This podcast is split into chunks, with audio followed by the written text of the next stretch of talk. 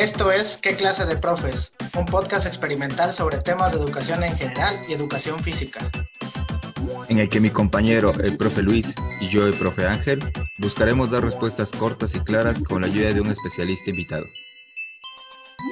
Comenzamos.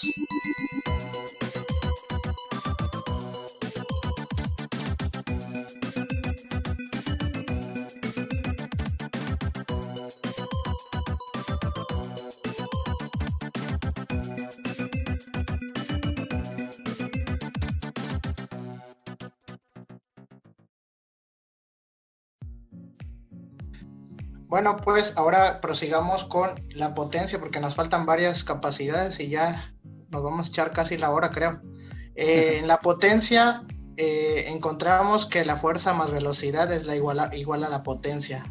La definición es la cantidad de trabajo efectuado por unidad de tiempo. Potencia mecánica es aquel trabajo que realiza un individuo o una máquina en un cierto periodo de tiempo potencia eléctrica, que es el resultado de la multiplicación de la diferencia de potencial entre los extremos de una carga y la corriente que circula allí.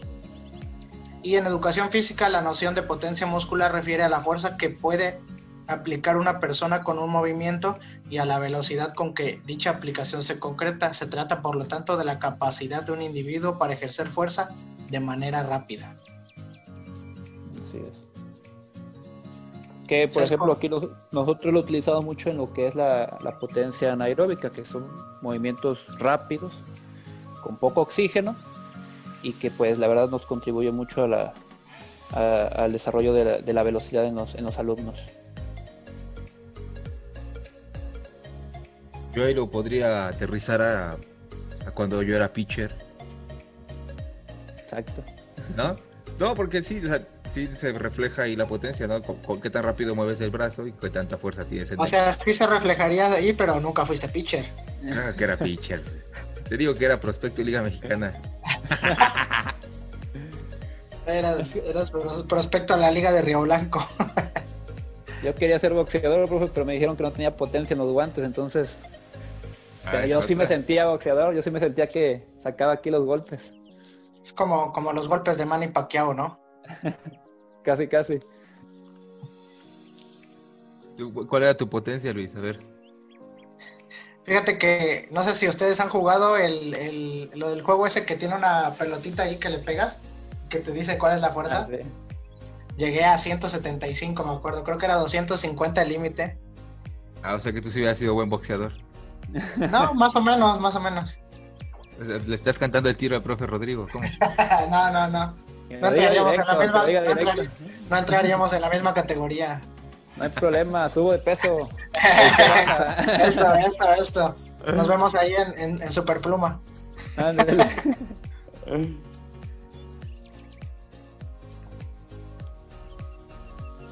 ¿Algo más que quieras decir de potencia? Estoy, estoy pensando que... No, pues es que hay muchos tipos de potencia, ¿no? Pero que no entran dentro de este tipo de, de ambientes.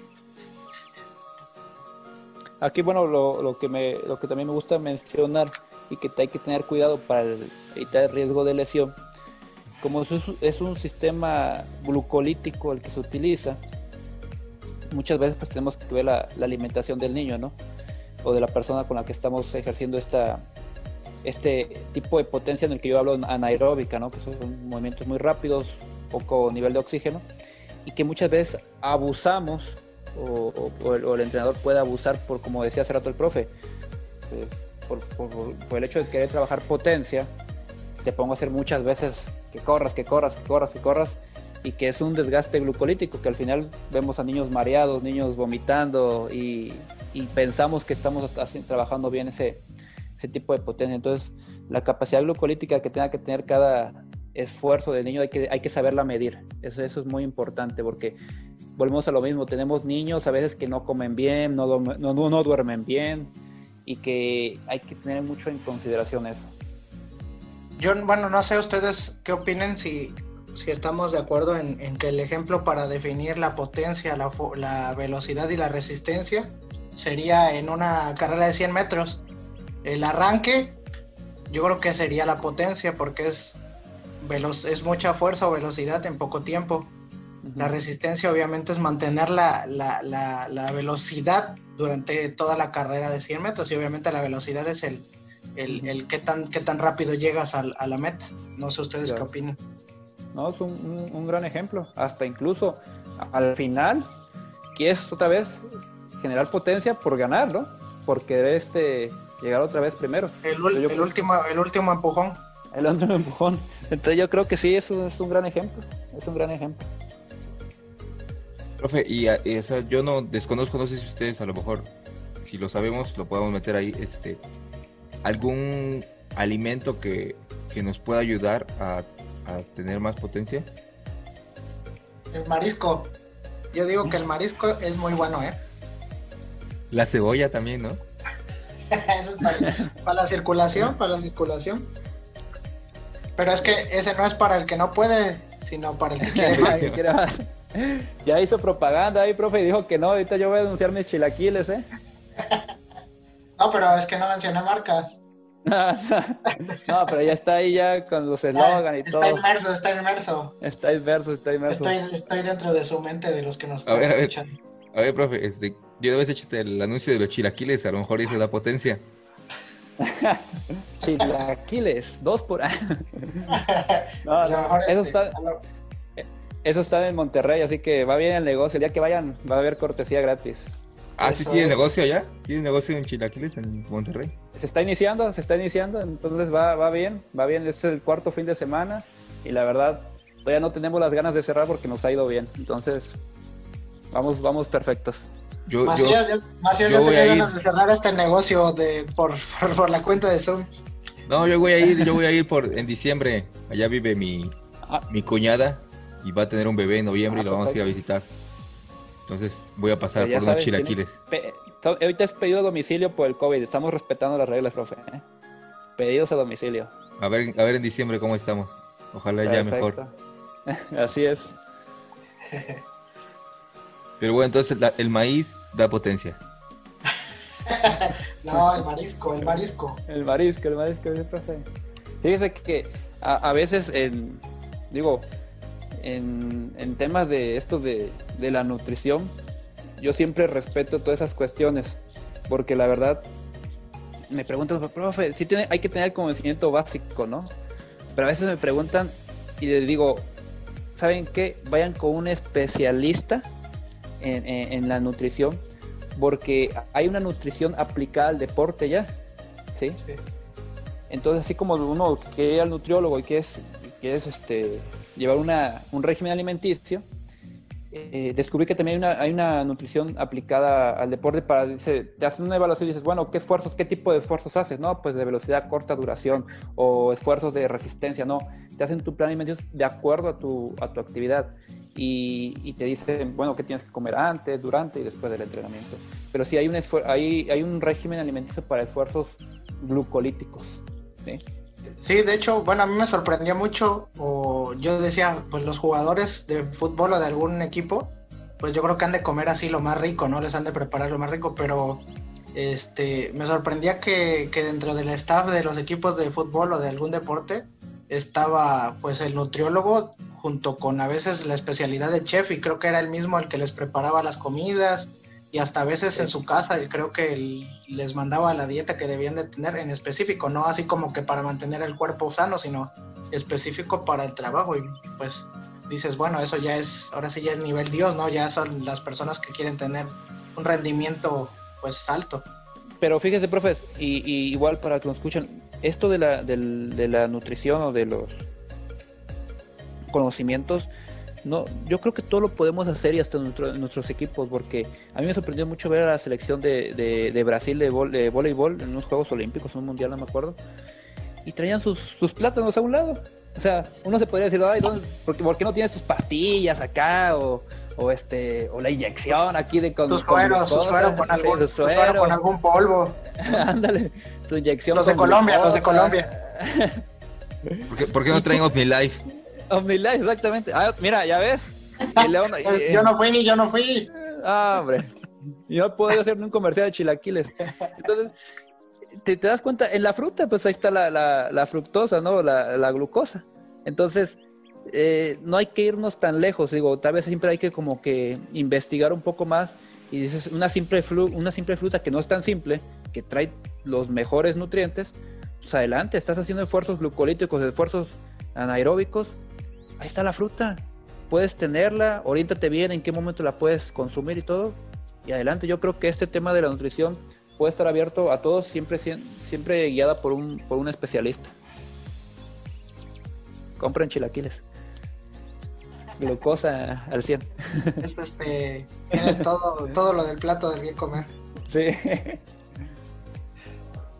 Bueno, pues dejando atrás los chilaquiles, vámonos con la agilidad, que es el resultado del trabajo de la velocidad y la flexibilidad.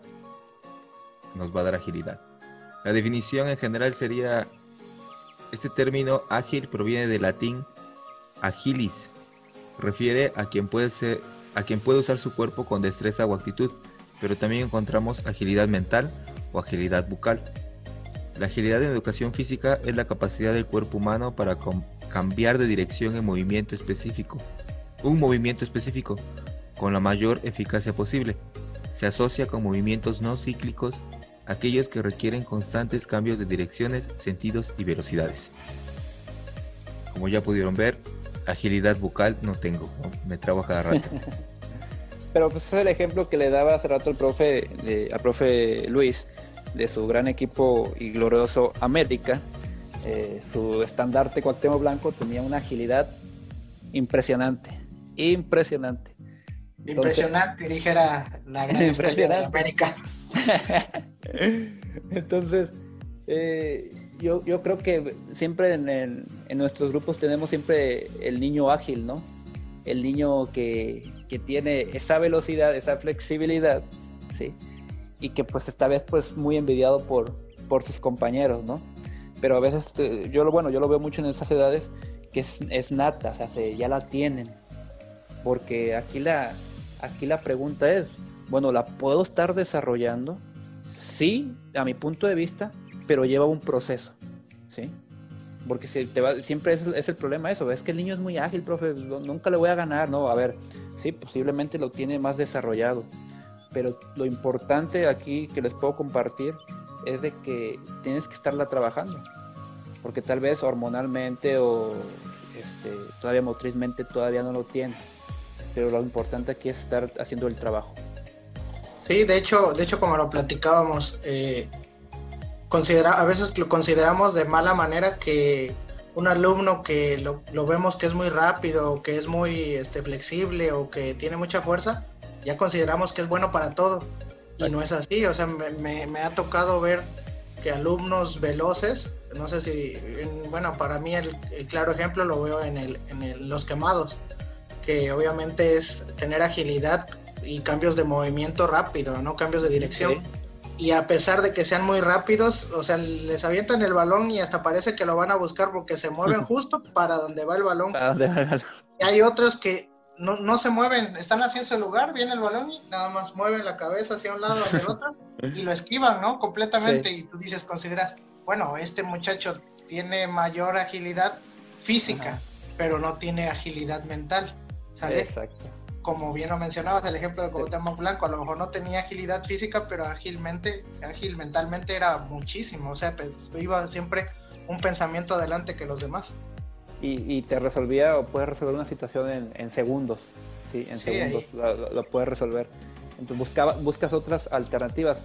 Siempre dicen que cuando uno no, no posee una, una capacidad muy desarrollada, una desarrollada, por ejemplo, no tengo mucha fuerza, las demás se desarrollan más buscando cómo resolver los problemas, porque al final es eso. Eh, yo ahorita todo el tiempo eh, les, he estado hablando en el tema deportivo, pero si nos vamos al tema de, la educación física y que al final lo queremos aplicar en nuestra vida cotidiana, si yo no tengo una, capacidad muy desarrollada, eh, no sé ustedes qué piensen, desde el punto de vista de las otras más se encargan de resolver esa situación que no puedo completar con Si no tengo fuerza, las demás me van a ayudar a completar una acción de fuerza, ¿sí? Van a buscar resolver. Entonces yo siento que con este, este jugador tan famoso que es Teo Blanco, lo que él buscaba, si bueno, si no estoy muy fuerte, si no soy muy veloz, tengo desarrollada otra, ¿no? Es como el que la persona que, que tal vez no, no puede ver, desarrolla más el olfato, desarrolla más el, oído, ¿no? Entonces muchas veces pasa en esto en los niños y, potenciar esas, ¿no? Si no tienes mucha fuerza, pues te puedo potenciar en las otras. Aparte de sus, de sus capacidades físicas que desarrolló, su, su carisma, ¿no? Era muy carismático para andar con Galilea. no, y aparte tenía mucha potencia en el brazo, o sea, el guamazo que le dio a Faitelson, no, o sea... Hasta, hasta lo adelgazó. Le desgració toda la vida en Twitter. Exactamente, no le, llueve. sí, de hecho, sí está, está, está muy, muy, muy, muy diversa esta situación de Cuauhtémoc Blanco. Era todo un personajazo. Pero eh, vamos a continuar y vamos a darle agilidad. Ahora, antes, antes de que continúe, Solo quisiera, quisiera mandar un saludo a un amigo nuestro que entrevistó a Cuauhtémoc Blanco cuando estuvo en el Estadio Socundo Orizaba. Ah. Tuvo el lujo de entrevistarlo. Es nuestro amigo muy querido Edgar Alberto, ¿cómo es? Edgar Alberto Martínez, este, alias Yujin.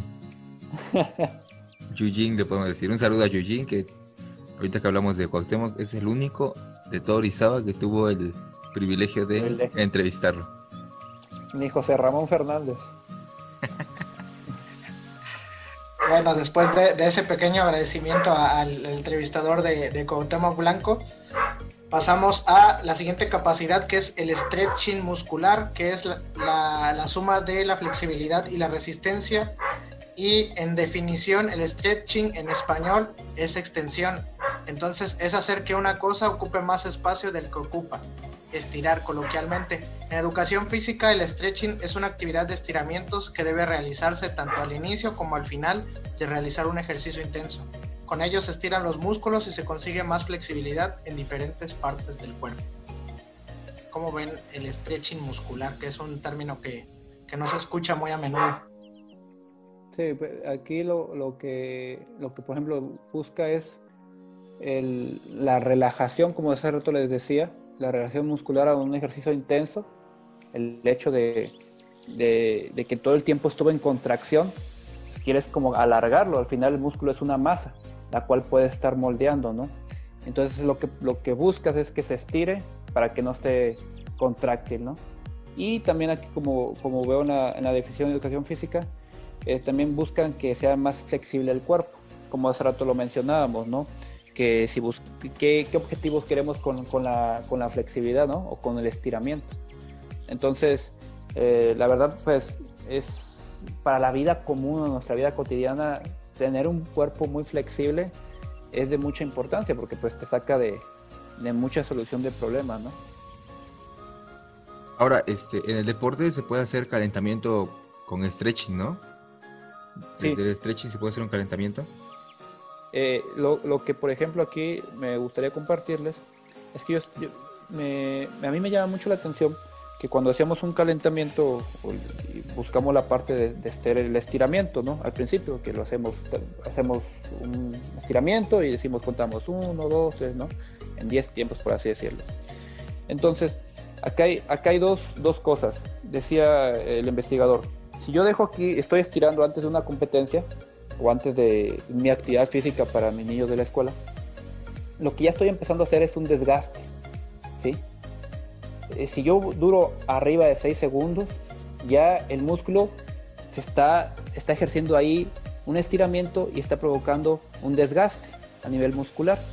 Dicen, yo lo que recomiendo es que hagamos un estiramiento dinámico, también conocido a veces como balístico, entonces el estiramiento dinámico es, eh, por ejemplo, si yo voy a empezar a hacer eh, el estiramiento de los brazos dinámico, es con movimientos de, aducción y aducción, ¿sí? movimientos continuos. Al final, al momento de que hago hacia arriba el brazo o lo abro, se está estirando el músculo. Y el momento que hago hacia adentro, igual se estira, pero de una manera dinámica. ¿sí? Entonces, él lo que proponía es eso, o hacer un estiramiento dinámico durante 3 o 4 segundos. Estoy acá, 1, 2, 3, 4, no hay desgaste. 1, 2, 3, 4, no hay desgaste, igual hacia atrás, 1, 2, 3, 4 y no hay desgaste. Entonces, lo hacía, lo, de una manera lo haces dinámico, ¿no? Igual estás elevando tu temperatura, ¿no? Entonces, sí hay que tener mucho cuidado en estos estiramientos, ya sea a nivel educación física, a nivel deportivo, porque esto define mucho lo que vayas a hacer después de ese estiramiento, ¿no?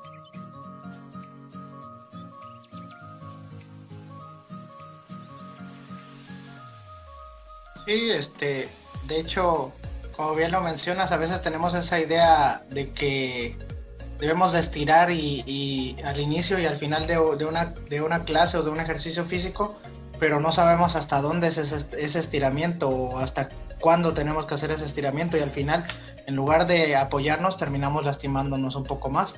De hecho, esa es, esa es una, una, duda que, que, yo creo que muchos tienen si es, si es este, conveniente hacer un estiramiento antes de, realizar una actividad física, como lo mencionas tú, estática.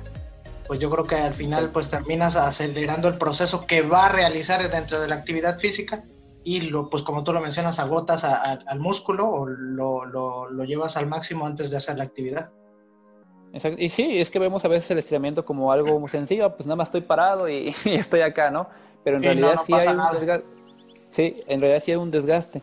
Algo donde también me gusta mucho aprender y siempre he considerado esto, que todo preparador físico a veces que está dentro de un equipo profesional, eh, hay que ver, a mí me enseñaron mucho, me acuerdo que me enseñó mi papá que viera mucho cómo calentaban, cómo hacían la activación los. Uno llega al estadio, a mí me gusta mucho el fútbol, llega al estadio y pues estás, te asombras con la gente, te asombras con todo. Pero uno que está involucrado en esto me decía, ve, ve cómo calientan, ve cómo hacen su preparación. Y, ahorita lo que más me, ahorita que vean los partidos de la Champions y todo eso, me gusta a veces pues, que, la cámara enfoca a veces cuando están calentando, me gusta mucho ver cómo están haciendo sus, estiramientos antes de la competencia. Y efectivamente decía, ah, bueno, lo que, el curso que pagué, que me costó bien caro, sí tenía razón ese tipo, ¿no? Sí, sí tenía razón, que decía que hay que hacer un estiramiento dinámico. Sí, tú ves a los jugadores dinámicos, estiramiento dinámico, muy rápido. Entonces, ah, bueno, eso, eso la verdad es un consejo para todos porque esas personas que están a veces en esos equipos profesionales son unas personas muy preparadas y que obviamente están jugando el trabajo de que si no lo hacen bien, pues, pues los corren obviamente, ¿no? O los jugadores podrían tener un, grado de lesión.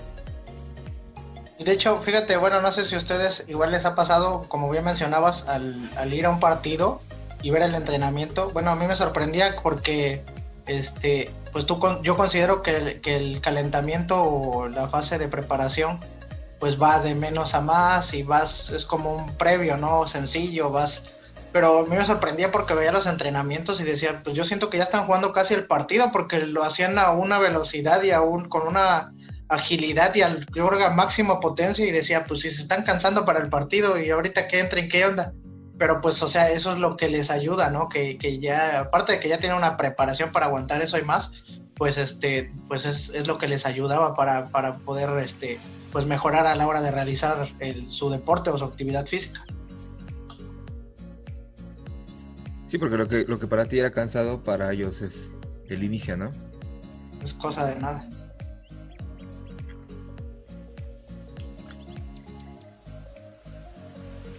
Bueno, pues vámonos con la última, última capacidad, que es la resistencia muscular.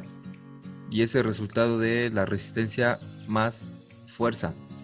Una definición coloquial sería que tenemos que la resistencia muscular es la capacidad de los músculos para empujar, levantar o tirar de un peso determinado durante un periodo de tiempo. La clave en este concepto está en el tiempo durante el cual se puede realizar el esfuerzo físico. En educación física, la capacidad de resistencia a las, es la capacidad de resistencia a las cargas de más del 30% de capacidad de esfuerzo en una repetición.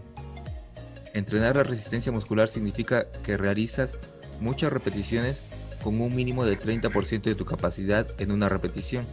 Así que normalmente hay que hacer más de 25 repeticiones esto del, mínimo de esfuerzo en el 30% es un decir, por ejemplo, si vamos a entrenar este eh, levantamiento de peso en un gimnasio, si con un brazo en una repetición yo aguanto este 20 kilos, el 30% de esa repetición pues vendrían siendo como 7 kilos. Entonces para entrenar esta resistencia muscular yo tendría que estar trabajando más o menos repeticiones este, 25 repeticiones con un peso de 7 kilos más o menos. Sí, eh, aquí lo que lo que me gusta esto del tema de la resistencia muscular es que es muy lógico, ¿no? Hasta el, mismo concepto nos lo dice. El, poder durar durante el mayor tiempo posible aplicando una fuerza, ¿sí?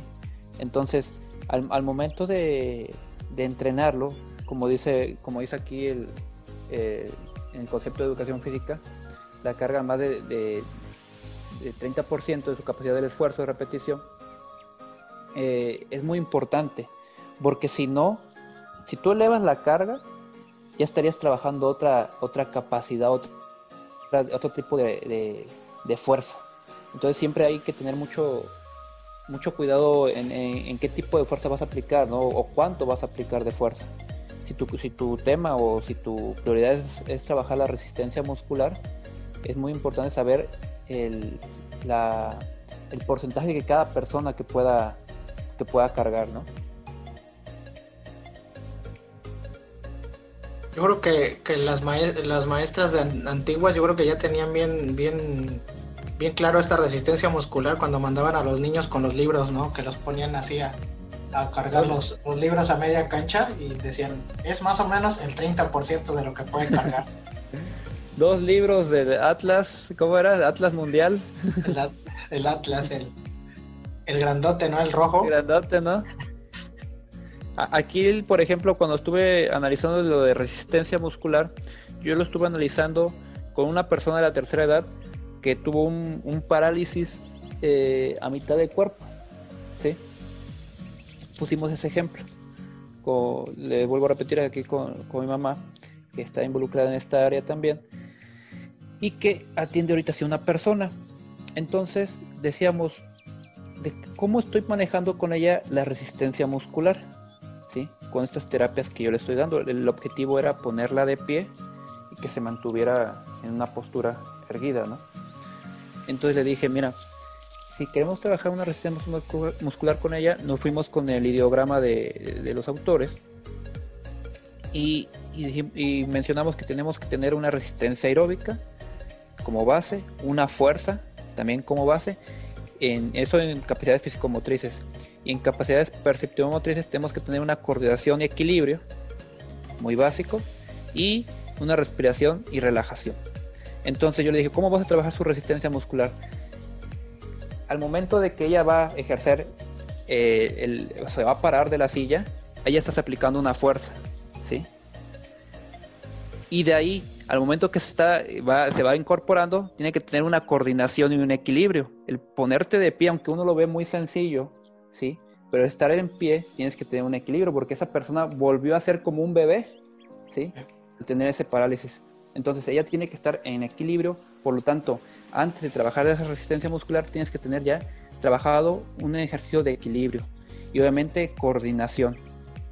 Y también una respiración, una relajación, porque tú al momento de que estás trabajando una resistencia, si no tienes una buena respiración, no vas a aguantar el esfuerzo por mucho tiempo. Entonces yo le decía, tú le puedes poner ahí una cuántas repeticiones van a hacer de levantamiento, de, o sea, de pararse y sentarse, pararse y sentarse. 15 veces, 20 veces, no sé, pero en las que ellas pueda tener, tienes que trabajar esas cualidades. Entonces, yo, yo, yo creo que esta, bueno, ese es el último tema que estamos viendo, pero yo sí les aconsejo, o aquí a las personas que nos escuchen, que se mucho de los ideogramas de, este de Castañer y Camerino, ¿no? Porque la verdad, eh, al, querer que nosotros trabajar una capacidad, eh, y, si, y, si, queremos saber de qué manera, cómo, cómo puedo trabajar esa, o cómo la puedo desarrollar, los ideogramas de, estos dos autores, la verdad, eh, son lo mejor. Son lo mejor porque sabes que estás trabajando bien. Y si algo te está faltando, lo puedes agregar.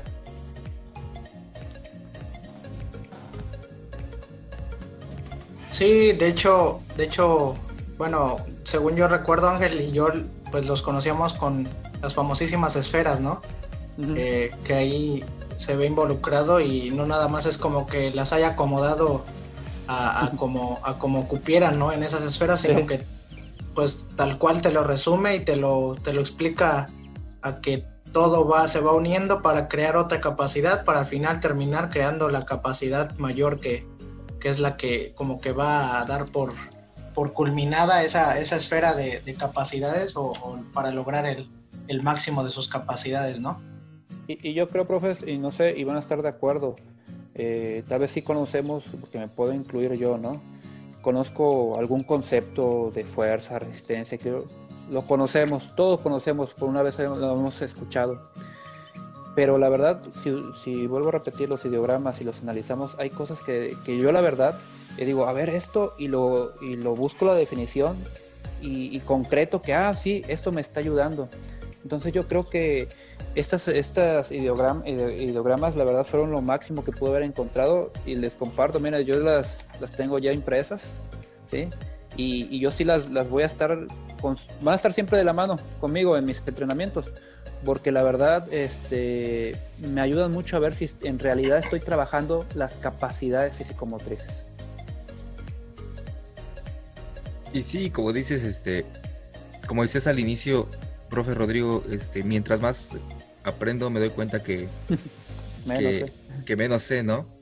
Este, Exactamente. Creo que con, con, estos programas que hemos estado desarrollando, el otro día me decían, este, es que son cosas bien básicas de la educación física.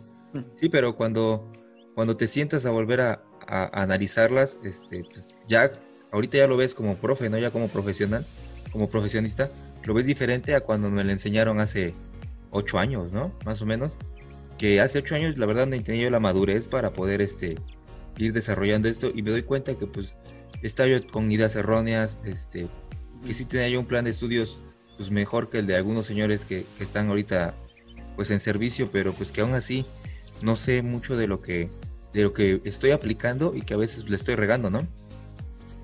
Eh, fíjese que, que a veces nos, bueno, yo voy a hablar por mí nada más a, veces este, tengo el, miedo o, la pena o lo como ustedes lo quieran llamar, de decir si digo esto estaré mal o estaré bien, ¿no? Eh, y me di cuenta que los doctores o las personas que me, que me orientaron o que me, que me guiaron, pues decía algo equivocado y me corregían, como cualquier mortal, ¿no? Y cuando, cuando no lo sepas me dicen, pues es válido decir no lo sé, y, pero investigalo, ¿no? es el tema, ¿no? Investígalo. Entonces yo creo que yo en, yo en lo personal eh, sí tuve que investigar más porque pues como le dije al principio yo me comprometí a hacer esta charla y pues quería aportar algo, ¿no? Yo sé que va a haber colegas que ya lo sepan, se lo sepan de memoria y ojalá que sean los más humildes y lo más y lo más fácil de poder preguntarles el día de mañana a ellos, ¿no? Porque así como la persona que puede decir que bueno, pues son conceptos básicos, pero la verdad, eh, algo básico como la agilidad desglosa en muchas cosas. Entonces, digo, no podemos decir que es un concepto fácil. La verdad, eh, vi que ahorita eh, tengo que retomar más cosas, tengo que aplicar más cosas y, pues bueno, este, esto no, no, es nada fácil, sino que es, es un trabajo muy, muy bonito, pero sí muy, muy laborioso. Sí, de hecho, como mencionábamos al inicio, yo creo que para abordar experiencias y aportes de cada una de las capacidades necesitaríamos un programa por cada capacidad, ¿no? Que aún así nos le echamos súper larga, pero pues la verdad creo, como bien dice Ángel y como bien dice Rodrigo, pues está muy bien que retomemos estos aprendizajes que consideramos que ya los tenemos, pero pues no es cierto, ¿no? Siempre, siempre una experiencia o, otra forma de ver eh, estas capacidades de otra persona, pues te hacen reflexionar un poco sobre lo que tú creías, ¿no? Y eso te hace, pues, formar dos conceptos en uno solo, en uno solo, ¿no? Y ya este, compararlos y decir, ah, no, pues la verdad está mucho mejor lo que él piensa, o, mejorarlo y hacerlo, hacerlo uno solo, ¿no? Como, como lo dice el buen Ángel Macías con, con, sus, con sus, técnicas de relajación. Y, cierro con esto, profe, porque si no yo me voy hasta las 6 de la mañana, porque pues, la verdad yo no duermo. Eh, hay que recordar algo y, les vuelvo a repetir, yo solo soy un, profesor más hablando de un tema más. Entonces, este, hay algo que me gustó y lo vuelvo a citar de, mis, de mis grandes profesores o, doctores que me que pude retomar algo, es que dicen, esto recuerden que es, al final es una ciencia.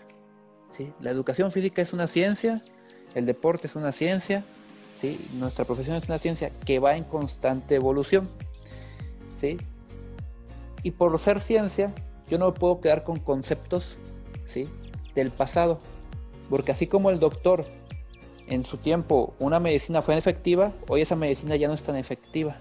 ¿sí? Y tiene que ir cambiando, pero desafortunadamente nosotros nos arraigamos con muchas cosas que a veces está mal. ¿sí? Así como el profesor que se arraiga a decir lagartijas y lagartijas y ya. Y eso es lo que va a existir siempre. Pero recuerden que estamos en una ciencia y que va cambiando y que tenemos que ir, ir mejorando o, estar actualizado, ¿no? Esto para mí fue actualizarse y decía el doctor Juan Ramón Heredia que él escribió un libro en el 2010, ¿sí? Y él, y él mismo lo dice, o sea, ustedes lo pueden buscar en internet, eh, su, su, entrevista, dice, yo ese libro que creé en el 2010, yo lo tiraría y no lo recomendaría que lo compraran. Por la sencilla razón de lo que yo expuse ahí, investigué ahí, eso ya cambió, ¿sí? Ya no lo puedes aplicar ahorita en el 2020. Yo dice, yo honestamente agarro, lo tiro y no sirve, porque esto ya está cambiando, pero a veces nosotros en esta área nos arraigamos a cosas, él dice, nos arraigamos. Una simple reflexión. Quedamos en nuestra zona de confort, yo creo, ¿no? Preferimos seguir siendo cuadrados y no salir de esa situación.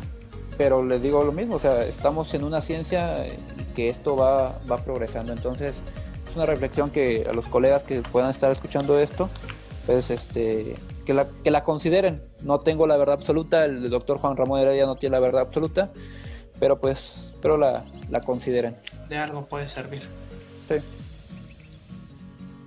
Bueno, pues eh, con esto hemos llegado al final de las capacidades físico-motrices la verdad ha sido una charla un poquito larga, pero la verdad es que muy, muy, muy, muy nutrida de información y muy importante para todos. Creo que los que lleguen a escucharla y nosotros mismos creo que nos llevamos un gran aprendizaje el día de hoy. Nos llevamos nuevos conceptos y pues sobre todo nuevos conocimientos para poder compartirlos y sobre todo para mejorar nuestras, nuestras clases eh, de educación física, de natación, de deporte. Yo creo que eso es lo que nos va a ayudar y sobre todo, pues quisiera agradecer mucho al, profe Rodrigo. Muchas gracias por estar con nosotros en este episodio, por dedicarnos unos minutos de este viernes y sobre todo porque eh, estás aquí pues apoyándonos a mejorar y sobre todo compartiendo esta información tan, tan verídica y tan, tan, tan buena para, para todos que eh, pues nos va a ayudar sobre todo a nosotros y esperamos que mucha gente lo escuche porque estuvo muy interesante este, este episodio. ¿eh? No sé, a mí me agradó mucho. Muchas gracias a ustedes. Este, ya vi que el profe quiso hacer polémica por la de Rayado, la, playa de Rayados, pero si no nos íbamos a alargar más. Esto lleva a ser como fútbol picante. Sí, pero a ser fútbol, para todos. para todos. No, hombre, pues, profe, muchas gracias. La verdad, este, eh, me hicieron estudiar, me hicieron repasar, me hicieron otra vez llenarme de conocimientos y eso se lo agradezco mucho a la gente que pueda escuchar esto. Gracias por escucharnos, gracias por tal vez tantito hacernos caso y, también este pues bueno cualquier sugerencia la verdad estoy, estoy abierto a, cualquier crítica no y pues bueno hombre muchas gracias les deseo mucho éxito no desistan de esto eh, todos esos proyectos que se están haciendo ahorita en época de pandemia son cosas que la verdad teníamos que haber hecho desde antes pero como dice el profe, tal vez estábamos en zona de confort, ahorita nos vemos a una necesidad de querer hacer muchas cosas y qué bueno, qué bueno. La verdad es, muy, muy interesante lo que, hace, lo que hacen y ánimo, ánimo. La verdad lo están logrando. Pues muchas gracias, profe. De mi parte aprendí muchísimo, la verdad, esta parte que nos traías de, de cómo no fatigarla, no cómo no, cómo no este, evitar la lesión, ¿no? En, en, en, al trabajo de la capacidad. Se me hizo muy interesante. Nunca había escuchado de eso, la verdad, y ahorita que nos lo platicaste se me hizo un tema muy, muy padre, muy práctico, nos lo explicaste muy, de una forma muy amena.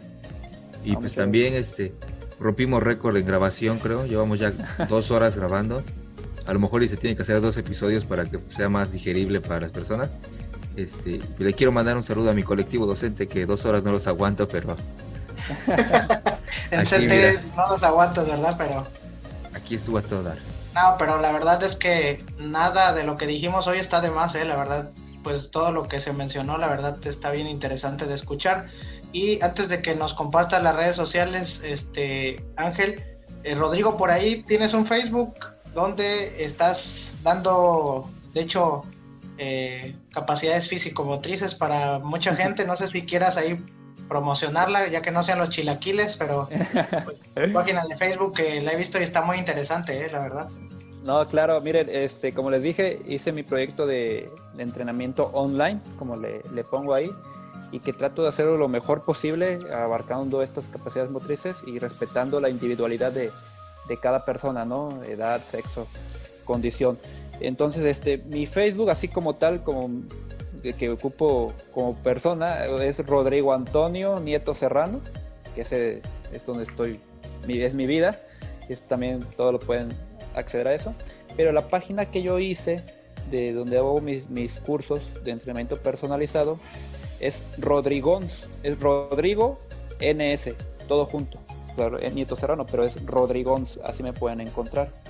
Igual este eh, te digo, en mi mismo Facebook está conectado a mi página y cualquier cosa, pues, pues me pueden ahí este, contactar. Y para los que los chilaquiles, Ahí para los que para los que quieran aprovechar esta esta pandemia y en casa ponerse en forma y tener condicionamiento físico, el profe Rodrigo se la está rifando con sus clases, así que síganlo y de verdad que no se van a arrepentir con las clases que está dando, no solamente de natación, sino en general. Sigan la página, la de Rodrigón, sigan la página, es lo más importante que le den like, que la distribuyan porque con esa página lo que quiero lograr es de que, eh, que se vea que se puede hacer una actividad física en espacios reducidos. Y más aún que lo que estoy abarcando es eh, la natación. En albercas, este, pues lo más, lo más así, el caso más, más extremo que, tengo es de que tengo una alberca, un niño tiene una alberca inflable convencional de Walmart, o ya, dije marcas, pero eh, de, alberquita.